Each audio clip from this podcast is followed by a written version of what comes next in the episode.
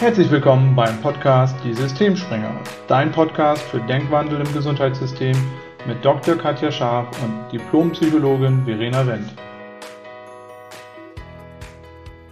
Herzlich willkommen und heute interviewe ich Verena. Verena ist Psychotherapeutin im Bereich Verhaltenstherapie spezialisiert und die ganzen Details, die ich als Arzt nicht so gut kenne, ähm, Verena, stell dich am besten selber einmal vor. Ja, gerne. Hallo Katja, gerne. Also genau, mein Name ist Verena Wendt. Ich bin psychologische Psychotherapeutin, ähm, bin Verhaltenstherapeutin für Erwachsene und arbeite jetzt seit einem Jahr in meiner Privatpraxis, die bei uns im Haus ist.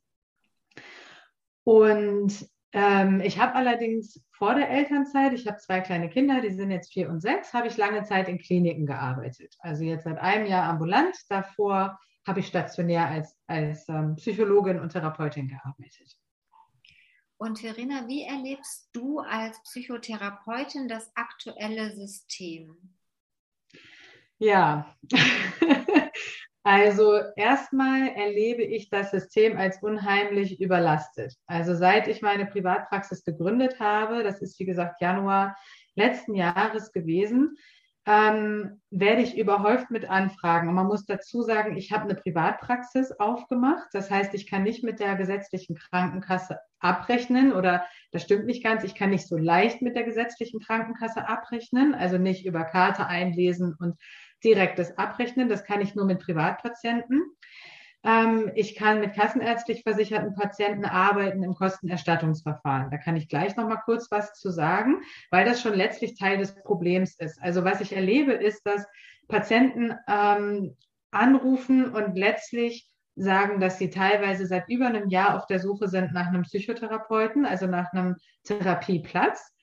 In der Regel waren die dann schon bei irgendwelchen Ärzten, also Hausarzt oder Psychiater und Psychotherapie ist auch empfohlen worden, aber sie finden einfach keine freien Plätze. Und ich bin ja jetzt schon ein bisschen länger in diesem Beruf tätig, habe meine Approbation 2013 gemacht und zu der Zeit war das auch schon ein Problem. Und ich nehme mal an, ähm, auch wenn ich die Zahlen jetzt nicht vor Augen habe, aber von dem, was ich gelesen und mitbekommen habe, ist, dass durch Corona und ähm, auch so die letzten Entwicklungen jetzt auch nochmal ähm, mit der Ukraine-Situation, es ist einfach noch mehr geworden. Die Nachfrage nach Psychotherapie ist enorm groß. Und es gibt einfach de facto zu wenige Psychotherapeuten, die Patienten versorgen können. Und Verena, und, ich fragen, darf ich dich kurz an der Stelle ja. fragen, was hat dich veranlasst, sozusagen ähm, zum einen, also zwei Fragen, aus dem Klinikalltag rauszugehen und eher in die Praxis. Und mhm. zum anderen, vielleicht auch provokant gefragt, warum privat niederlassen? Mhm. Das kenne ich aus dem ärztlichen Bereich. Da ist man immer auch schon so ein bisschen moralisch abgestempelt. Die macht ja nur noch privat. Ähm, ja. Magst du dazu kurz, weil ähm, das wird ja auch Gründe haben, warum du diesen Weg dann eingeschlagen hast.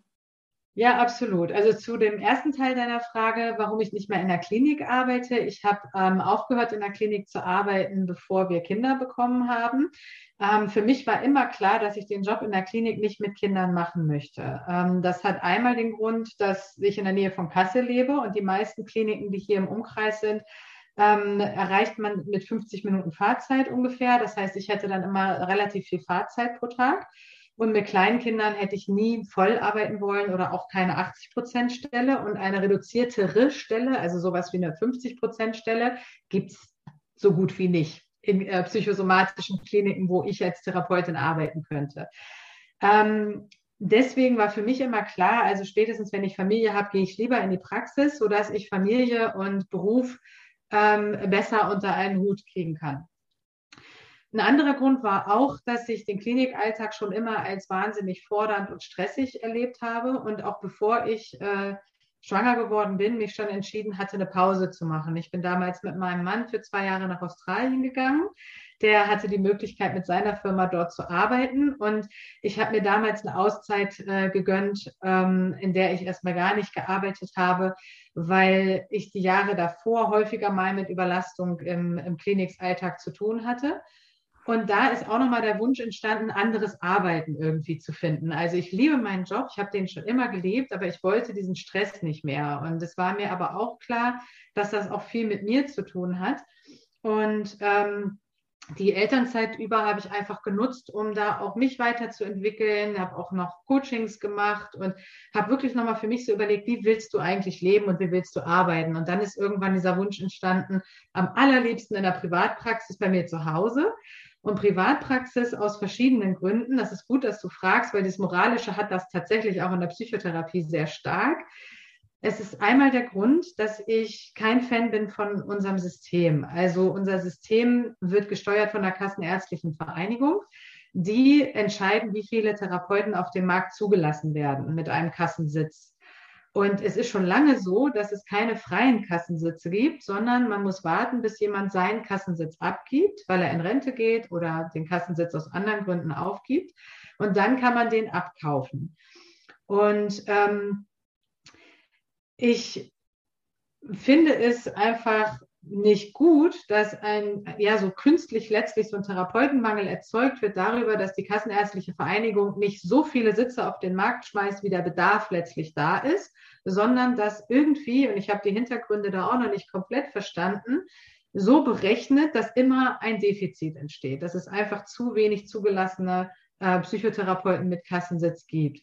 Und deswegen wollte ich nicht Teil dieses Systems sein. Und wenn ich mich mit einer Privatpraxis niederlasse, dann bin ich sozusagen on top für die Versorgung der Patienten da. Weil ansonsten würden auch die privatversicherten Patienten, müssten ja auch versuchen, einen niedergelassenen Therapeuten zu finden. Und die haben ja keine Kapazitäten. Von daher hätten sie auch sehr lange Wartezeiten.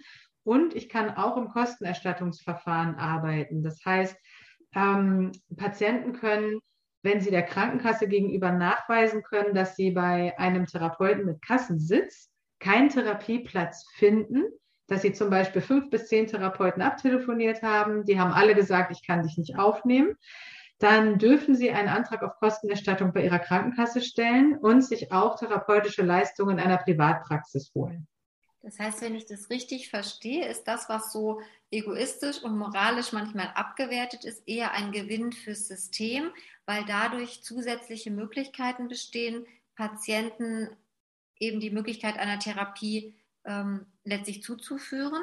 Genau. Und wenn ich das zweite richtig verstanden habe, sorgt das aktuelle System tatsächlich dafür, und das ist ja tatsächlich erstmal wenig greifbar, dass ähm, eine Limitierung von Plätzen besteht im kassenärztlichen Bereich, obwohl wir gerade jetzt mit Corona-Zeiten und ich als mhm. Kinderärztin weiß, wovon ich spreche, massive Probleme haben, Therapieplätze zu vermitteln. Das heißt, wir schaffen uns mhm. künstlich eine Mangelsituation, wenn ich dich jetzt richtig verstehe. Ähm, und das heißt, diese Privatpraxis ist dann nochmal eine zusätzliche Möglichkeit, Patienten zu versorgen. Mhm. Genau. Ja. Okay. Genau, also einmal das und ähm, was ich zu dem Mangel noch sagen kann, also ich stecke da jetzt auch nicht so tief in dem Thema drin, dass ich das von allen Seiten ganz korrekt beleuchten könnte. Aber was ich weiß, ist, diese, es wird ja so eine Bedarfsplanung gemacht. Also die Kassenärztliche Vereinigung hat schon eine Bedarfsplanung und guckt, wie viele Therapeuten werden gebraucht, in welcher Region.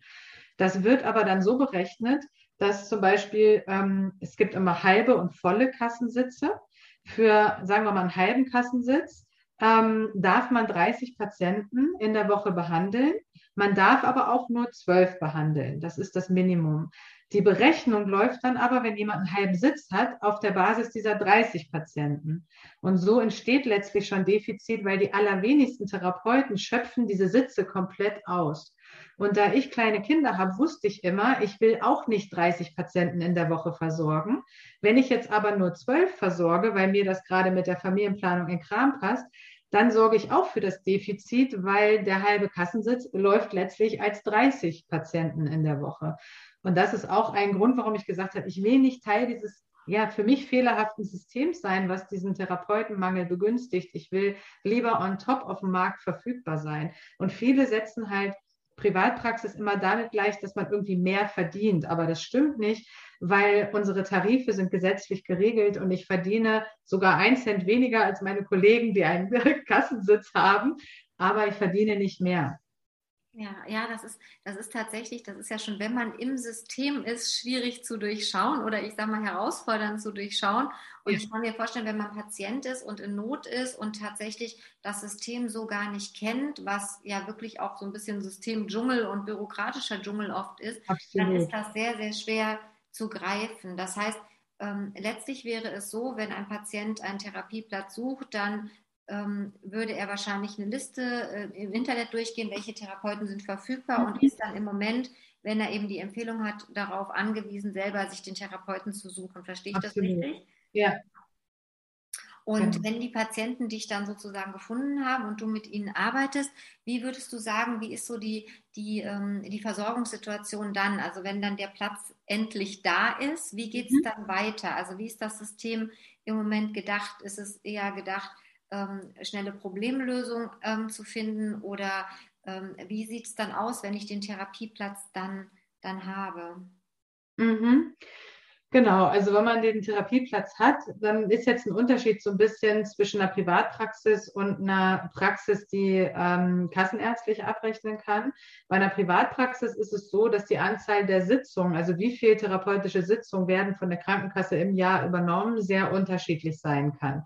Deswegen ist für mich erstmal so der erste Schritt, immer mit dem Patienten zu gucken, was wird denn in, in seiner Versicherung übernommen. Bei manchen sind das zehn Sitzungen, bei anderen sind das 50 Sitzungen. Das ist immer sehr unterschiedlich. Und in der Regel stelle ich dann einen Antrag an die Krankenkassen und bekomme ähm, 25 Sitzungen Kurzzeittherapie genehmigt und dann habe ich dieses Kontingent zur Verfügung.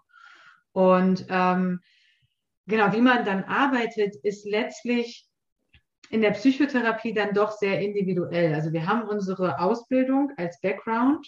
Ähm, ich bin, wie gesagt, Verhaltenstherapeutin. Das heißt, mein Schwerpunkt ist erstmal von der Ausbildung her immer zu gucken, ähm, was sind die Denkmuster, das Kognitive, das heißt ja auch kognitive Verhaltenstherapie. Man guckt so ein bisschen bei den Denkmustern und man guckt so ein bisschen beim Verhalten.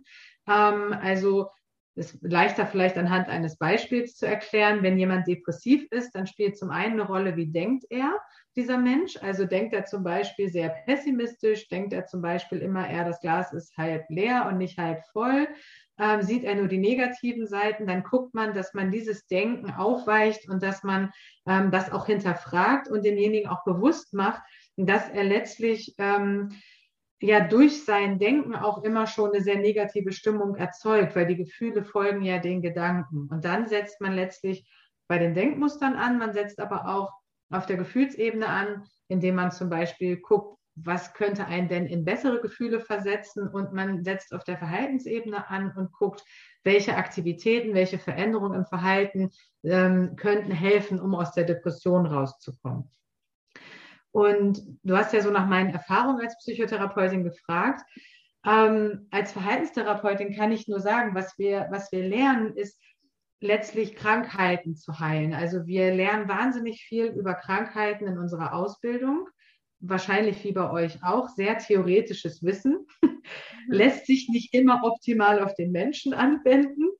Ähm, und dann hat man das so im Hintergrund mitlaufen, aber wenn man dem Menschen gegenüber sitzt, dann geht es ja doch oft um was ganz anderes. Dann ist das ein Bruchteil, das man nutzen kann an Wissen und letztlich geht es aber ganz viel in der Interaktion darum, auf die Persönlichkeitsebene desjenigen einzugehen ähm, und auch zu gucken, wo liegt eigentlich der Kern, was ist eigentlich im Kern los, also wie sind die Symptome entstanden, wovon sind die ein Ausdruck, was ist in dem Leben des Patienten los.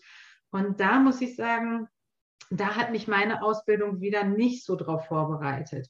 Ich habe viel über Krankheiten gelernt. Ich habe viel darüber gelernt, wie man die nach neuester Therapiemethode heilt. Also was hilft bei welchen Krankheitsbildern, welche Medikamente helfen auch im Zusammenspiel mit Psychotherapie. Das sind alles Dinge, die habe ich gelernt in der Ausbildung. Aber was ich nicht gelernt habe, ist, was braucht der Mensch denn, um glücklich zu sein? Oder wie löst man ähm, effektiv und langfristig erfolgreich irgendwelche Beziehungskonflikte? Oder wie kann ich mich abgrenzen, ohne dass ich entweder gar nichts sage und immer meine eigenen Bedürfnisse zurückstelle oder auf der anderen Seite vom Pferd falle und Leuten ständig vom Kopf stoße. Das sind alles so Dinge, ähm, die halte ich für unheimlich wichtig, weil die oft eine große Rolle dabei spielen, wie auch Krankheiten entstehen, weil Menschen überlastet sind, meistens eher auf der zwischenmenschlichen Ebene, weil sie Partnerschaftskonflikte haben, familiäre Konflikte, mit dem Chef Konflikte oder mit Kollegen Konflikte. Das ist eigentlich das, was im Kern oft vorhanden ist und die Symptome haben sich da einfach irgendwann draufgesetzt. Und ähm, da hat mir in meiner Ausbildung so ein bisschen das Handwerkszeug gefehlt, wie ich damit umgehe.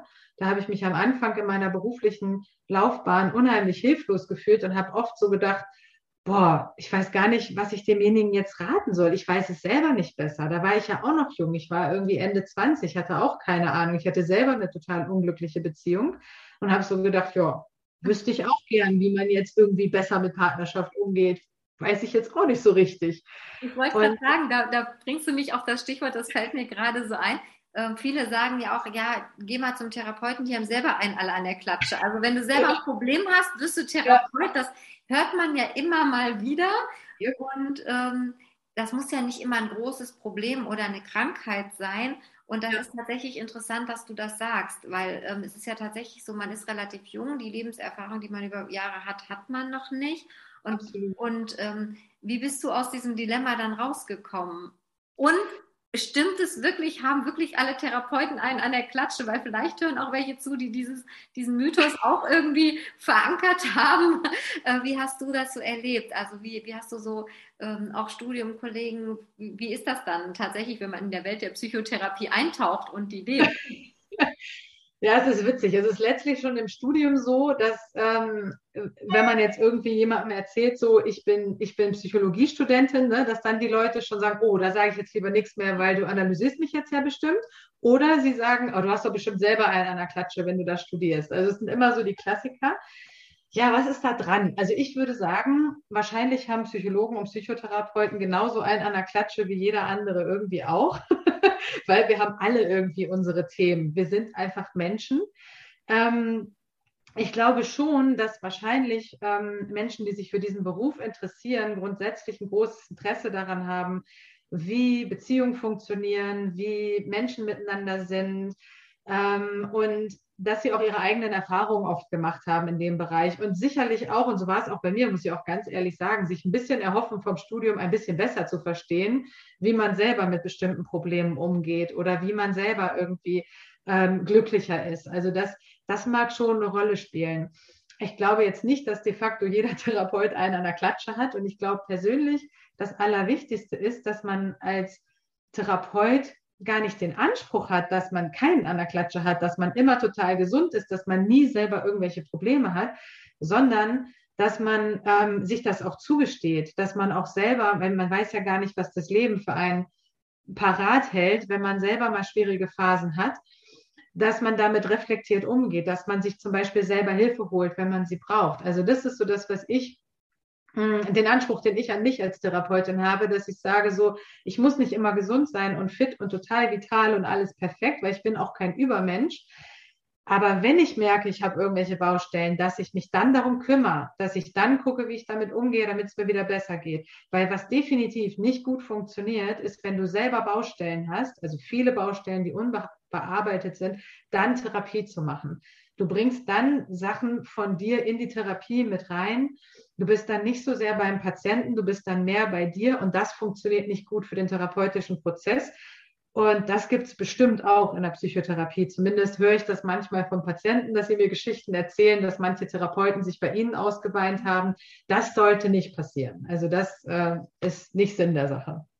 Ja, ja, das ist interessant, weil das ja tatsächlich, man, man, wenn man nicht drin ist, guckt man von außen drauf und hat so gar keine Vorstellung, wie ist es eigentlich dann wirklich, ja. ich sag mal, gelebte Psychotherapie und wie ist die andere Seite und auch dieser Anspruch, der ja wirklich oft existiert, auch im medizinischen Bereich, ähm, ne, der Therapeut, der muss es ja wissen oder der mhm. muss es gelöst haben und ähm, der darf eigentlich keine Probleme haben. Das ist eben schon auch ein sehr ja, sehr großer Anspruch, dem man irgendwie dann gerecht werden müsste. Absolut, ja, und da kann ich nur noch sagen, ähm, das fand ich zum Beispiel ein bisschen schade bei uns in der Selbsterfahrung, weil wir haben ja als Therapeuten als Teil der Ausbildung Selbsterfahrung, das ist sowas wie Therapie.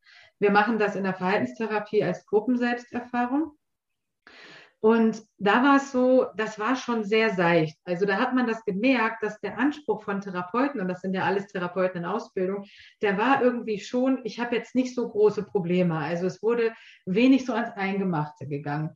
Und ähm, das fand ich persönlich für mich schade, weil ich konnte da nicht so viel mitnehmen. Es war sogar so, wenn ich mal Themen angesprochen habe, die waren jetzt mal nicht so seicht. Also wenn ich wirklich mal gesagt habe, ähm, jetzt mal um mal einfach ein Beispiel zu nennen, dass ich ähm, mit blutjungen 19 Jahren als Au pair in Amerika war und habe mich auf einen jungen Mann eingelassen, den ich irgendwie in einer anderen Stadt besucht habe. Und da kam es zu so einem sexuellen Übergriff. Und das hat mich lange belastet, weil ich da Schuldgefühle hatte mir selbst gegenüber, weil ich nicht wusste, wie ich damit umgehen soll. Und ich wollte das jetzt in der Selbsterfahrung aufarbeiten. Ich wollte jetzt endlich einen Weg finden, damit so umzugehen, dass mich das einfach nicht mehr belastet.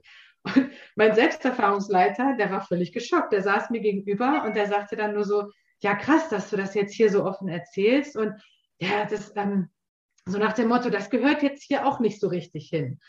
Und da dachte ich mir so, ja, schade eigentlich, weil ich hatte jetzt gehofft, dass ich das jetzt hier mal irgendwie hinter mir lassen kann. Ne?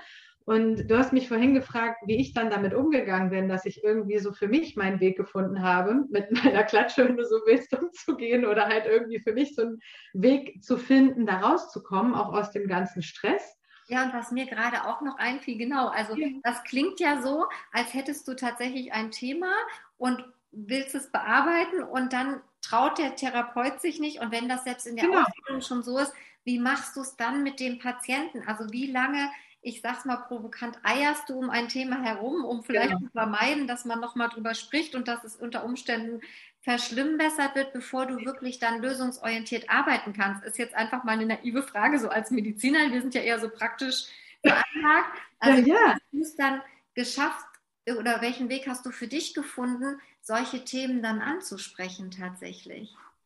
Genau, ja, da komme ich gleich auch nochmal drauf zurück. Aber genau, das ist ein wichtiger Punkt. Und was ich auch erlebt habe, und da habe ich es ja an, an, am eigenen Leib so erfahren, dass es, also mich hat das diese Erfahrung in der Selbsterfahrung hat mich fast noch mal mehr belastet als der tatsächliche sexuelle Übergriff. Also den, den hatte ich, ich war jetzt nicht hoch belastet davon. Ich hatte das nur nicht so ganz in meine Lebensgeschichte integrieren können.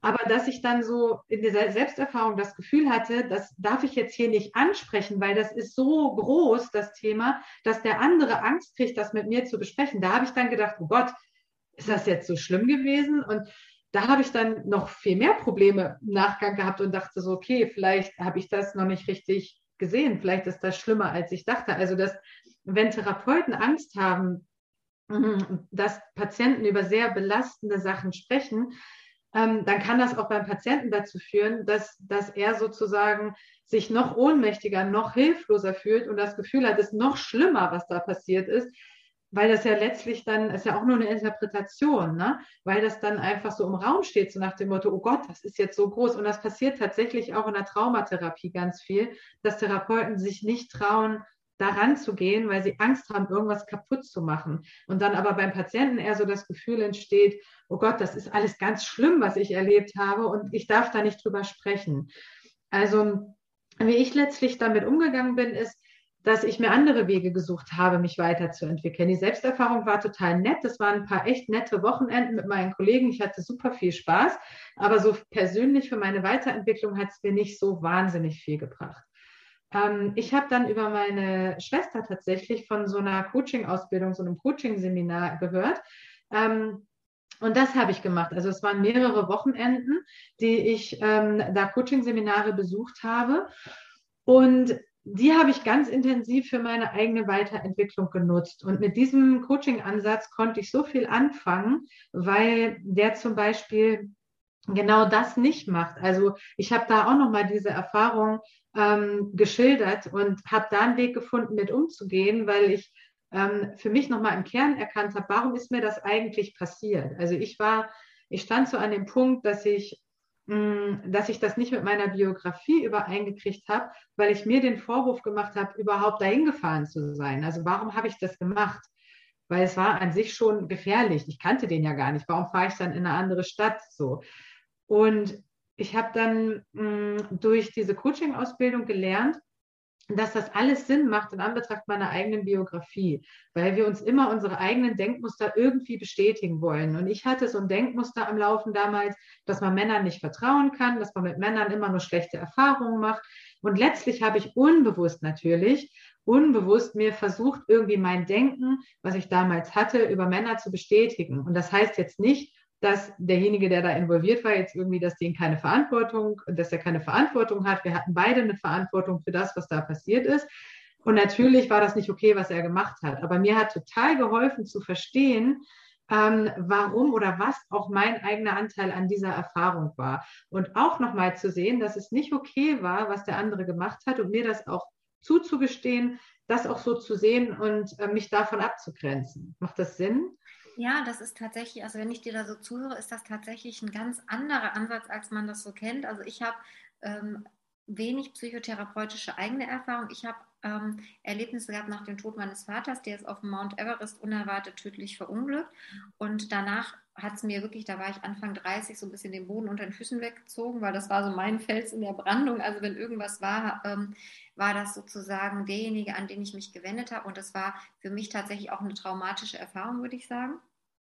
Und ähm, ich habe mir tatsächlich irgendwann selber Hilfe holen wollen, weil ich gemerkt habe, dass ich einfach mein Gefühlsmanagement nicht mehr selber steuern konnte. Also ich war halt mhm. halt sehr, sehr traurig, sehr belastet und habe halt gemerkt, das belastet meine eigene Beziehung und, und vieles eben im Umfeld. Und ich habe ähm, dann auch gegoogelt, zu welchem Therapeuten kann ich gehen. Und es war tatsächlich so, dass ich äh, bei drei verschiedenen Therapeuten war und es immer so war, dass ich bemitleidet wurde. Also mir wurde mhm. immer gespiegelt, wie schlimm das ist und, mhm. und dass ich da was ganz Dramatisches erlebt habe. Und ähnlich wie du habe ich dann gedacht, ja, aber das hilft mir nicht. Also mir geht es mhm. schon schlecht und wenn jemand anders mir das bestätigt, dass das ja. so schlimm ist, komme ich da nicht raus. Und äh, dann war das irgendwann so, dass es wirklich eher so in Gesprächen geendet ist, wo es gar nicht mehr um dieses Thema ging, sondern eher, wie haben dann die Eltern sich verstanden, wie war denn die, die Kindheitsbeziehung mhm. und wie ist das Verhältnis zur Mutter, wo ich mhm. eigentlich dachte, aber eigentlich bin ich hier, weil ich bin gerade mit dem Tod meines Vaters beschäftigt und an dem Punkt, wo mir dann Psychopharmaka quasi mhm. angeboten wurden, um es leichter zu haben. Da war ich dann an einem Punkt, wo ich gedacht habe, nee, das ist nicht der Weg. Und mhm. letztlich bin ich dann selber da rausgegangen, weil ich gesagt habe, nee, Psychopharmaka will ich nicht nehmen. Ich bin nicht depressiv. Mhm. Ähm, und das war auch auf der einen Seite eine gute Erfahrung zu sehen. Man hat es doch eben ein Stück weit selber in der Hand. Ähm, und diese Diagnose, die will ich nicht. Das heißt, dann mhm. kriege ich die auch nicht in dem Moment. Ähm, aber eben da auch die Erfahrung, genau wie du sagst, ähm, eher so drin gehalten zu werden, mhm. statt nach vorne orientiert. Mhm. Und ähm, deshalb finde ich das interessant, dass du sagst, ähm, dir hat dann eine Coaching-Ausbildung eben geholfen, deinen eigenen Anteil zu sehen und auch die Stärke wieder zu vermitteln, da ein Stück weit eben selber rauszukommen, was du am Anfang sagtest, so die Verantwortung wieder an den Patienten zu geben. Und äh, ja. es wird mich interessieren, weil das, weil das ja wirklich auch eine Erfahrung ist, die ähm, wo Menschen sehr unterschiedlich mit umgehen, wo es sicherlich auch Menschen gibt, die eben nicht so einen Ansatz haben und da lange noch dranbleiben und, und viel in, in vielleicht einem eigenen Vorwurf und eigenen Schuldgefühlen oder eben an Vorwürfen an das, was passiert ist, hängen. Ähm, konntest du das dann auch in deine praktische Tätigkeit, in die Psychotherapie mit einbringen, in deine Tätigkeit jetzt? Das Wissen, was du sozusagen im Rahmen dieser Coaching-Ausbildung und Coaching-Wochenenden erworben hast? Ja, definitiv. Also mich hat das nachhaltig beeindruckt, ähm, dass es möglich ist, selbst mit sehr belastenden Erlebnissen auch ja anders umzugehen. Also ähm, ich habe selber gemerkt, wie befreiend das für mich war und wie du auch selber schon gesagt hast, man hat irgendwie intuitiv ja schon ein Bedürfnis, sich davon zu befreien. Und wenn jemand einem gegenüber sitzt, der einen, ich sage jetzt mal, bemitleidet oder halt äh, erstmal nur hauptsächlich empathisch ist, das ist bestenfalls ganz nett und fühlt sich für einen Moment ganz gut ein, bringt einen aber nicht wirklich weiter. Und schlimmstenfalls hält es einen so ein bisschen in so einem Gefühl von, oh Gott, das ist alles ganz schlimm und komme ich jetzt hier, hier wieder raus irgendwie. Und für mich war das total powerful irgendwie, ähm, ja, da, da so selber die Erfahrung zu machen, ich kann da rauskommen, indem ich Dinge anders bewerte und indem ich mein eigenes Denken hinterfrage. Und das habe ich seitdem sehr stark in meine Therapien mit, mit einfließen lassen und habe jetzt vor allem im letzten Jahr sehr viel ambulant gearbeitet und muss schon sagen, dass die Therapien dadurch ähm, unheimlich bereichert werden, weil was ich ja auch schon sagte, ist, wir kriegen so viel Handwerkszeug, was Symptome angeht und Krankheiten angeht, aber halt nicht so viel, was die Kommunikation mit dem Patienten angeht oder was so die dahinterliegenden Themen angeht, wie familiäre Probleme, Partnerschaftskonflikte. Und dass ich früher mit dem, was ich in der Ausbildung gelernt habe, nie wusste, wie ich damit mit diesen Themen umgehen soll. Und ähm, durch die Coaching-Ausbildung habe ich einfach nochmal neues Handwerkszeug an die Hand gekriegt, wie man über Fragen stellen, ein paar theoretische Modelle im Hintergrund, ähm, einfach schnell an den Kern von ähm, bestimmten Themen, die einen schon lange belasten, vordringen kann und wie man, wie man Menschen unterstützen kann, diesen Kern tatsächlich aufzulösen, sodass was Neues entstehen kann. Und da habe ich in der Praxis ähm, ja wirklich richtig, richtig gute, schnelle ähm, Therapieergebnisse mit erzielen können, dass ich so das Gefühl habe, Menschen können sich schneller aus, aus ihren Denkmustern befreien. Und das geht schon Hand in Hand mit dem, was wir auch in der Therapieausbildung lernen. Also es ist nicht komplett alles neu in dem Sinne. Es ist nur, ich würde sagen, so ein bisschen anderer theoretischer Hintergrund an der einen oder anderen Stelle. Und vor allem, dass ich mich auch als Therapeut eher zurücknehme, dass ich nicht denke, ich weiß jetzt die Lösung, sondern ich stelle Fragen und ich führe den anderen an den Punkt, dass er sein eigenes Denken, was ihm im Weg steht, in Frage stellt bis er es nicht mehr aufrechterhalten kann. Und dann merkt er selber, dass es letztlich keinen Sinn macht, so zu denken, dass es nicht funktional ist für ein bestimmtes Ergebnis, was er haben will und kann dann wählen, ob er bereit ist, mal anders an die Sache ranzugehen. Und das, das mit diesem Tool kann ich sozusagen, egal welche Thematik, kann ich damit ähm, ja zielführend und effektiv bearbeiten. Und das war so was, das hat mir vorher gefehlt.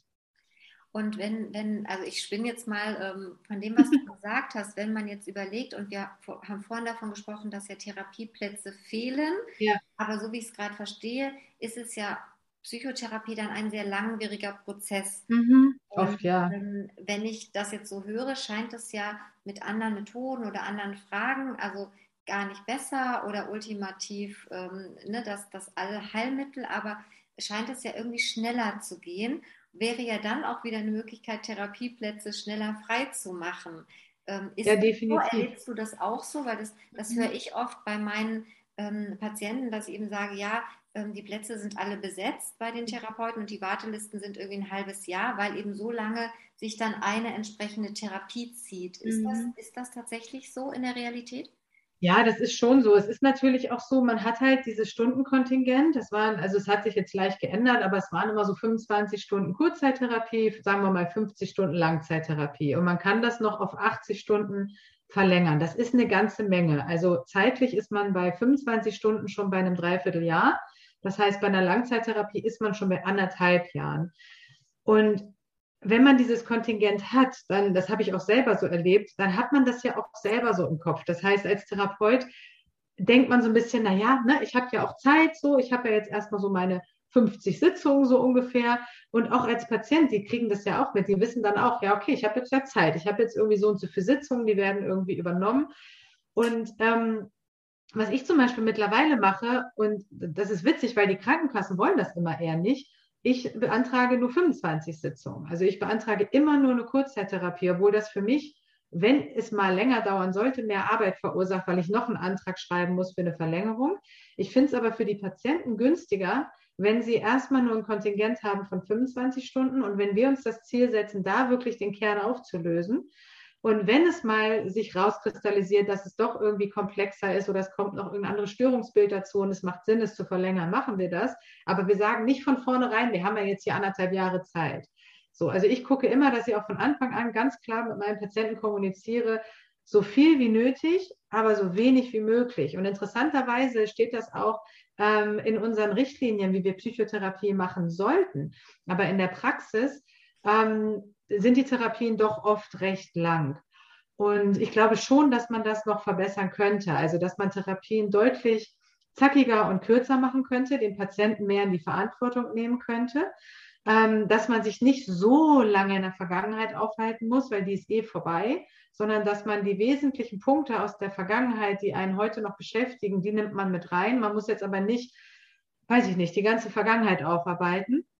Und dass man auch guckt, dass immer der Fokus auf, auch auf der Umsetzung ist. Also nicht, weil viele Patienten sagen zum Beispiel auch, ich hatte super viele Erkenntnisse in meiner Therapie, ja, aber ich weiß immer noch nicht, wie ich es anders machen soll. Also Veränderung habe ich quasi noch keine. Dass man auch wirklich guckt, wie bringt man es auf die Straße? Das hast du vorhin irgendwann mal so schön gesagt. Wie kriegt man den, denjenigen in die Veränderung?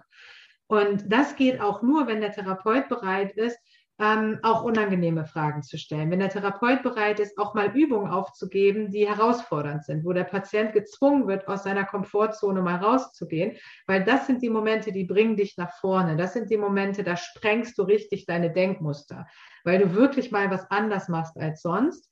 Aber dafür brauchst du halt auch, weil wir Menschen sind ja eher so Gewohnheitstiere und bleiben in der Komfortzone. Du brauchst ein bisschen einen Hintern in der Hose als Therapeut, weil die Patienten das halt nicht immer gut finden. Zumindest nicht im ersten Moment. Ja, da sind mir tatsächlich auch zwei Sachen eingefallen. Zum einen diese Idee, den Ansatz finde ich gut, eher eine Kurzgeschichte zu mhm. beantragen, mhm. weil das irgendwie in meinem Bewusstsein schon die Absicht klar macht, wir wollen das lösen.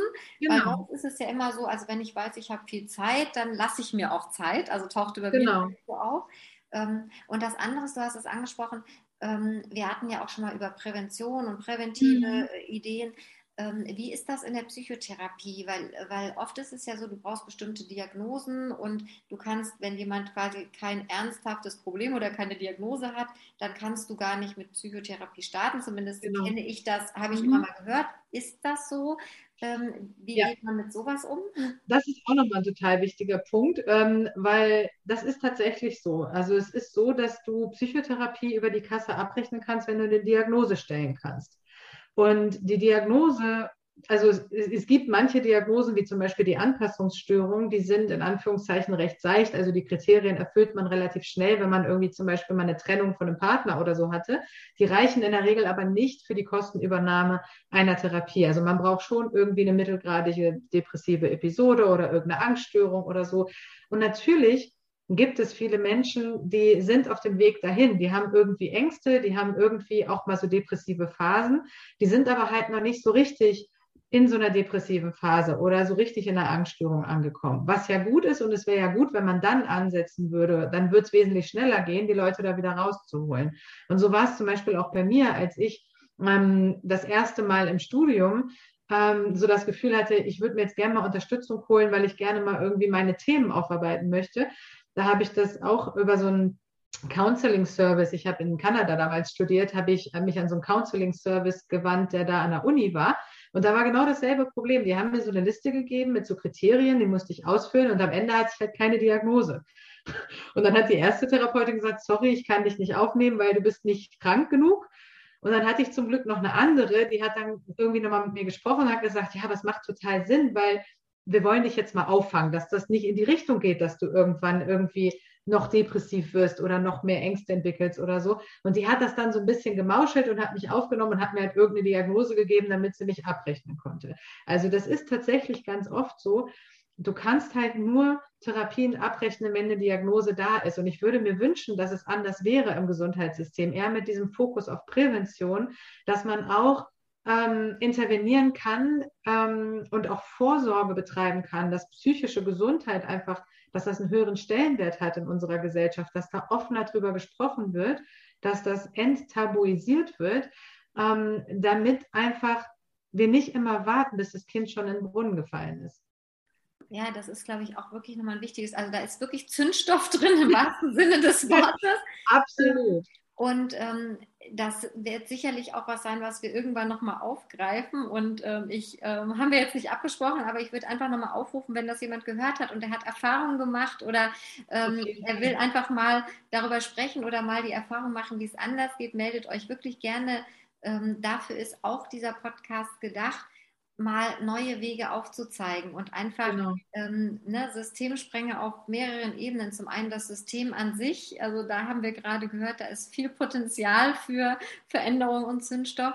Auf Therapeuten, Ärzteebene als auch auf Patientenebene. Das macht es, glaube ich, so besonders und das gibt auch die Chance, wahrscheinlich für nachhaltigen Wandel, weil es Ebenen vernetzt. Und Verena, ich danke dir von Herzen für diese Einblicke in den Alltag des Psychotherapeuten.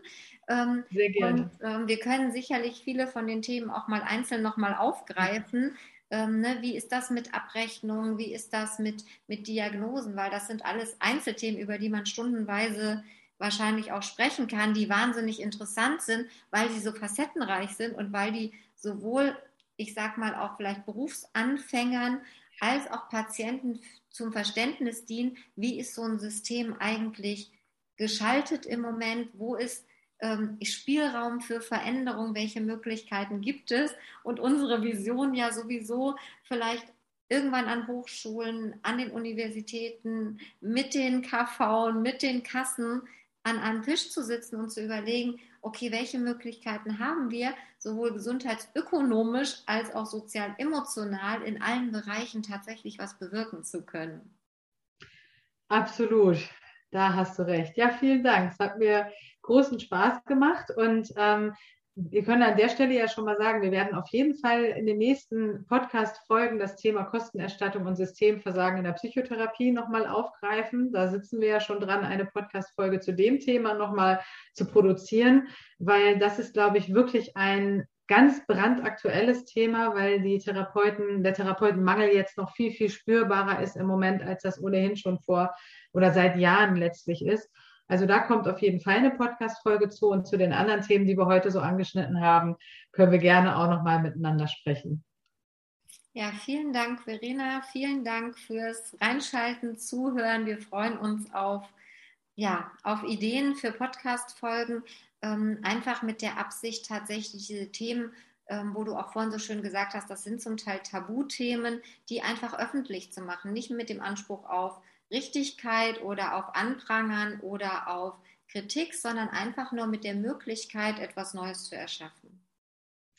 Genau, absolut. Und wenn du dich noch ein bisschen ähm, ja, weiter informieren möchtest über uns und was wir so machen, kannst du auch gerne noch auf unserer Homepage vorbeischauen. Gesund im Gesundheitssystem.